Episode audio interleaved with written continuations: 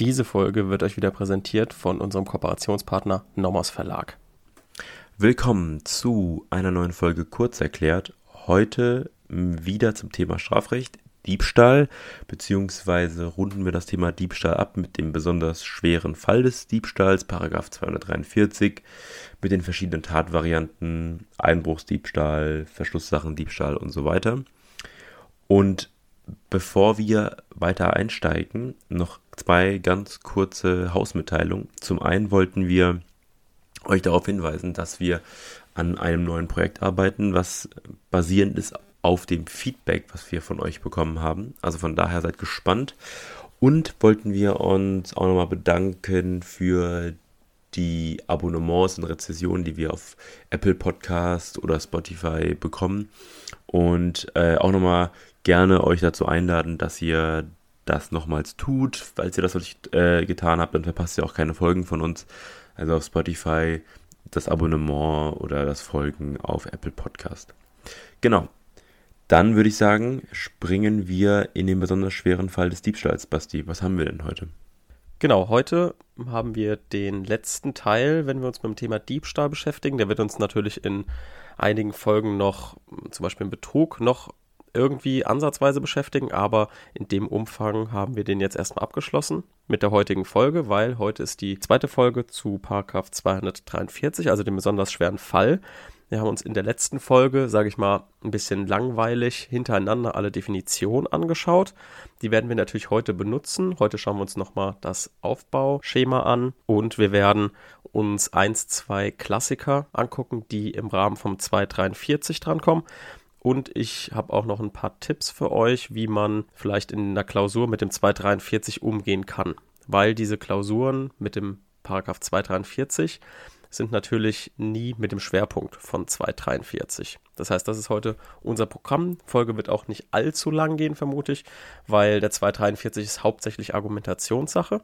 Und hier ist auch schon mein erster Tipp. Wenn ihr eine Klausur bekommt mit 242, 243, dann dadurch, dass ihr die Definition ja euch schon vorher angeguckt habt, habt ihr schon einen Riecher dafür, ob, wenn ihr jetzt beim ersten Lesen des Sachverhalts merkt, okay, hier hat irgendjemand was mit einem Schlüssel gemacht, hier hat irgendjemand mit Einbruchswerkzeug gearbeitet während dem Diebstahl, dann könnt ihr euch schon direkt an den Rand 243 dran schreiben, dass ihr den später nicht vergisst.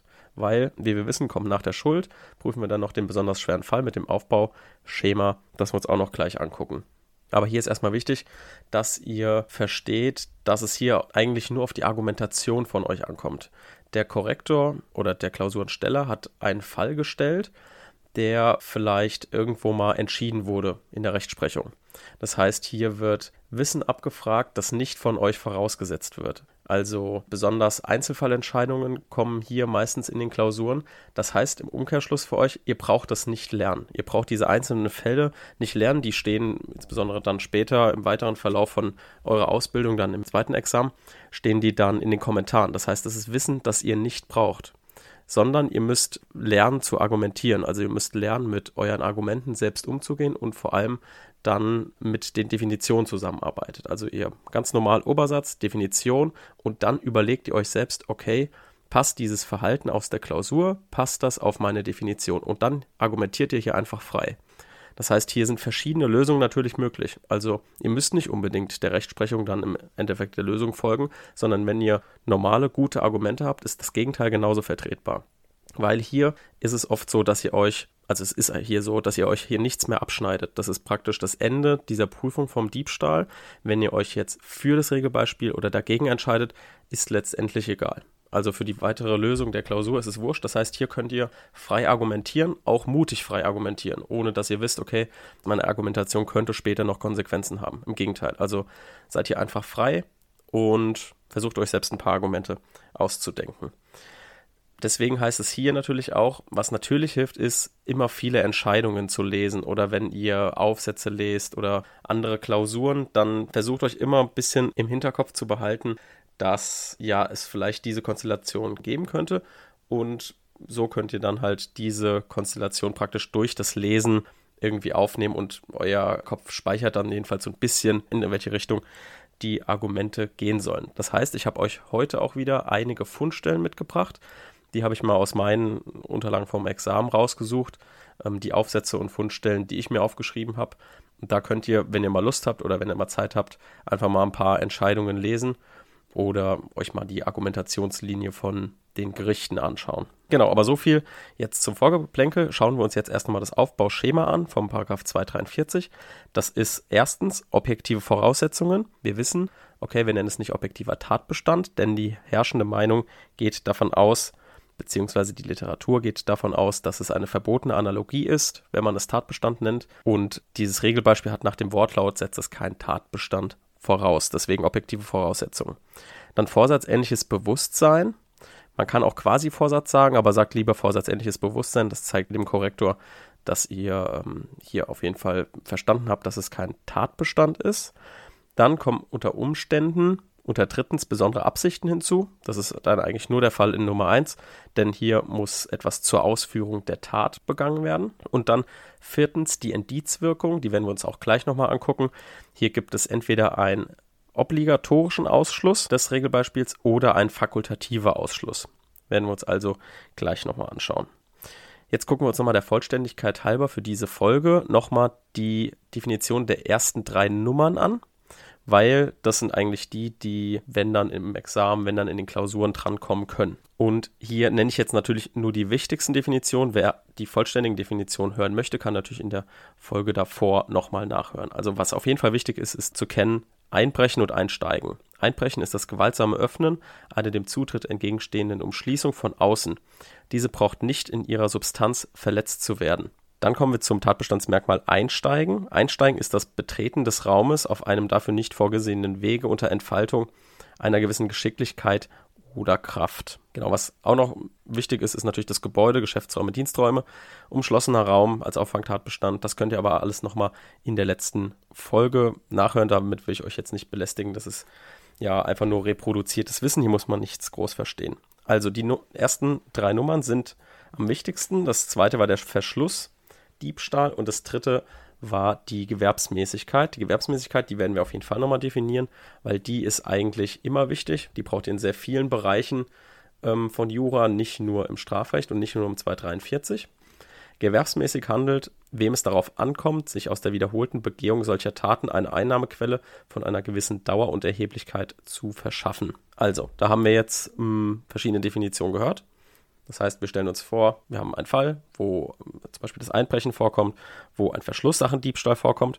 Wir haben es definiert und jetzt kommen wir zur Subsumption. So, und da habe ich euch jetzt ein paar Beispiele mitgebracht. Zum Beispiel zum Verschlusssachendiebstahl. Hier gibt es einen ganz guten Aufsatz in der JUS 2012, Seite 468.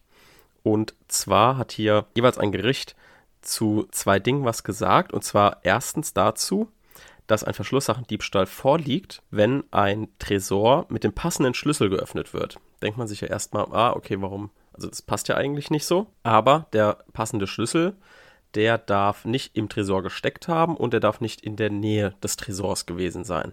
Und wenn der Dieb dann trotzdem an diesen Schlüssel kommt, dann ist es trotzdem ein Verschlusssachendiebstahl, obwohl der Schlüssel ja für den Tresor auch wirklich da ist. In diesem Urteil kam hinzu, dass wenn der Täter unberechtigt ist, diesen Tresor zu öffnen und einen gutgläubigen Dritten durch Täuschung dazu bewegt, den ordnungsgemäßen Öffnungsvorgang durchzuführen, also mit einem Zugangscode beim Tresor zum Beispiel, der dadurch dann den Schließmechanismus öffnet, dann liegt auch ein Verschlusssachendiebstahl vor.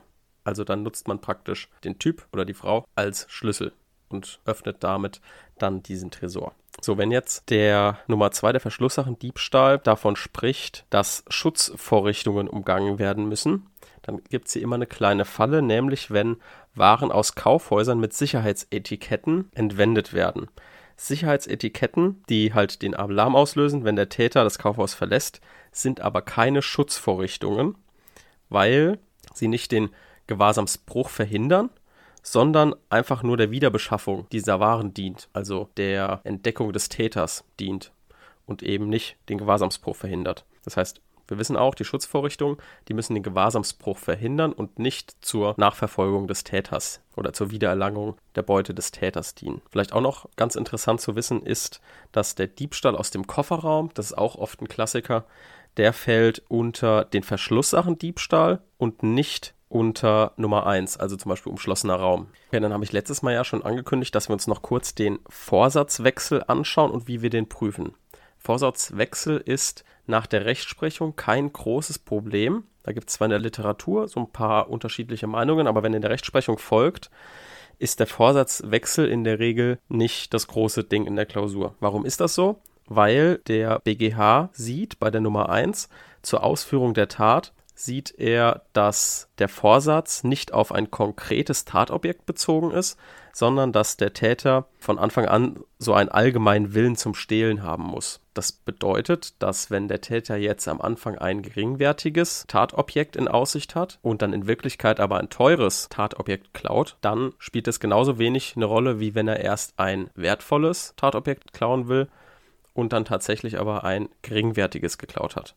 Hier heißt es einfach, dass der BGH halt sagt, es liegt nur ein Diebstahl an der letztlich weggenommenen Sache vor und nicht noch ein zusätzlicher Versuch an der ursprünglich gewollten Sache. Das heißt, der BGH stützt sich so ein bisschen darauf, was wurde denn letztendlich am Ende weggenommen. Was für die Literatur halt so ein bisschen abwegig erscheint, weil die sagen zum Tatzeitpunkt, also während dem Aufbrechen, zum Beispiel Aufbrechen von etwas, dann kommt es ja genau auf diesen Zeitpunkt an, was er da als Tatobjekt in Aussicht hatte und eben nicht, was er tatsächlich weggenommen hat.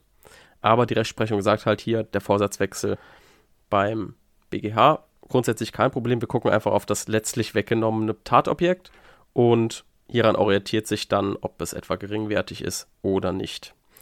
Warum ist jetzt hier die Geringwertigkeit wichtig? Die Geringwertigkeit ist deswegen wichtig, weil es bei Vorliegen von objektiver Geringwertigkeit, also es objektiv geringwertig das Tatobjekt, und der Täter weiß auch, dass es objektiv geringwertig ist, dann führt das zu einem zwingenden Ausschluss bei Absatz 2. Also unter unserem Aufbauschema ähm, arabisch viertens Indizwirkung heißt das, wir haben einen obligatorischen Ausschluss, also einen zwingenden Ausschluss mit Absatz 2 und damit liegt Paragraph 243 bei geringwertigen Tatobjekten nicht vor. Objektive Geringwertigkeit liegt bei ungefähr 30 bis 50 Euro. Wenn der Täter jetzt aber das Bewusstsein zum Beispiel nicht hat, dass das Objekt geringwertig ist, dann liegt nur die objektive Seite vor, nicht die subjektive Seite.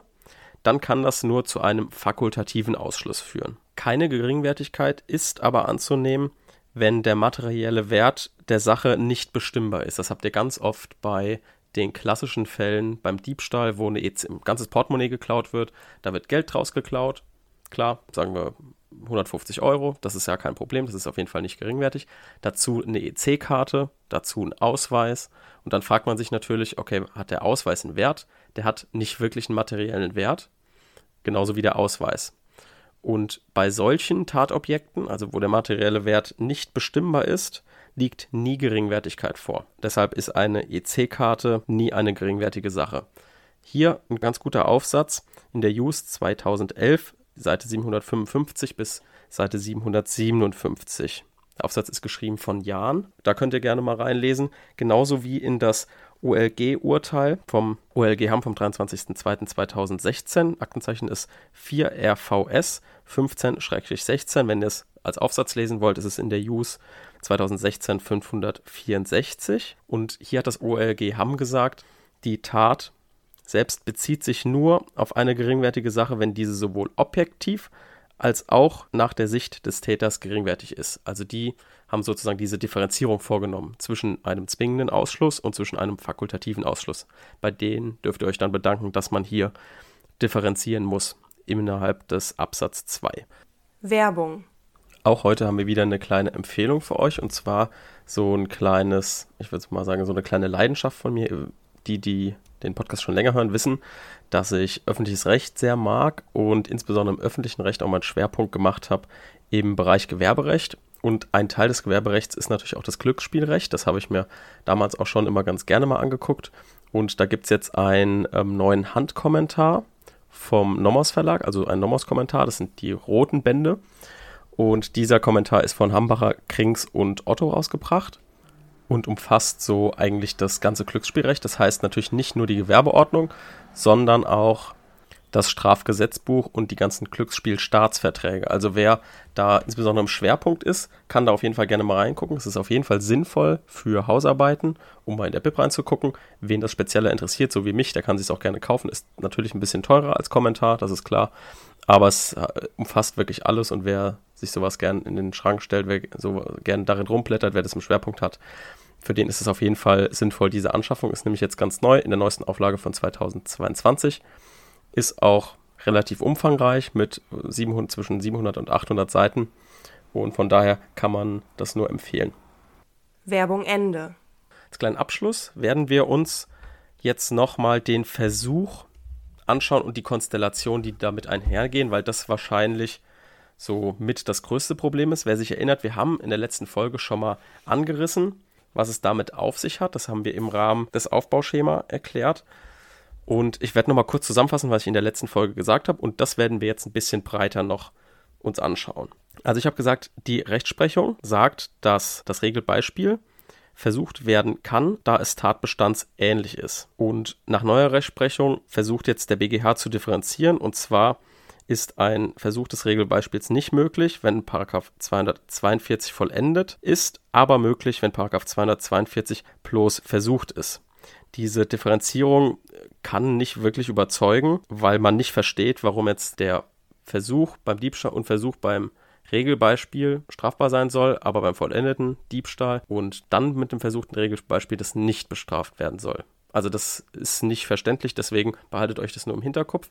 Merkt euch, dass der BGH gesagt hat, okay, es ist tatbestandsähnlich, ein Versuch des Regelbeispiels ist durchaus möglich wohingegen dann die Literatur nach der herrschenden Meinung sagt, nein, das ist eine verbotene Analogie, denn Paragraph 243 hat keinen Tatbestand, aber der Versuch nach Paragraph 22 setzt einen Tatbestand voraus.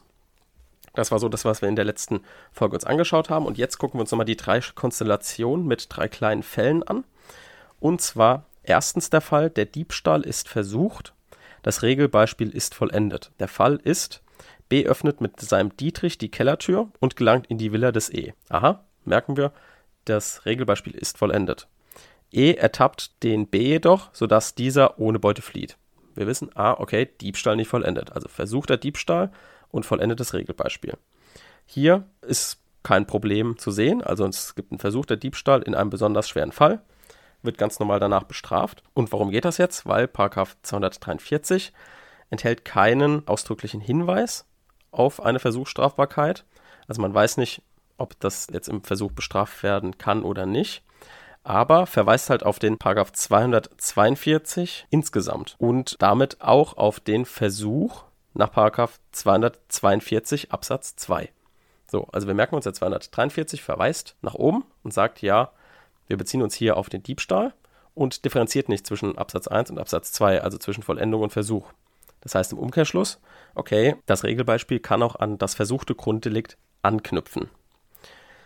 So, jetzt unser Problemkind, vollendetes Grunddelikt, versuchtes Regelbeispiel. Hier haben wir ja schon gesagt, okay, die Literatur sagt verbotene Analogie und die Rechtsprechung sagt, nee, das geht auf jeden Fall. Jetzt gibt es natürlich auch so ein paar Stimmen, die laut werden, okay, wir müssen jetzt hier eine Lösung finden. Weil das sind ja schon, ich sag mal, vom Strafrahmen ist es ja schon ein Unterschied, ob du nur wegen einfachem Diebstahl oder im besonders schweren Fall bestraft wirst.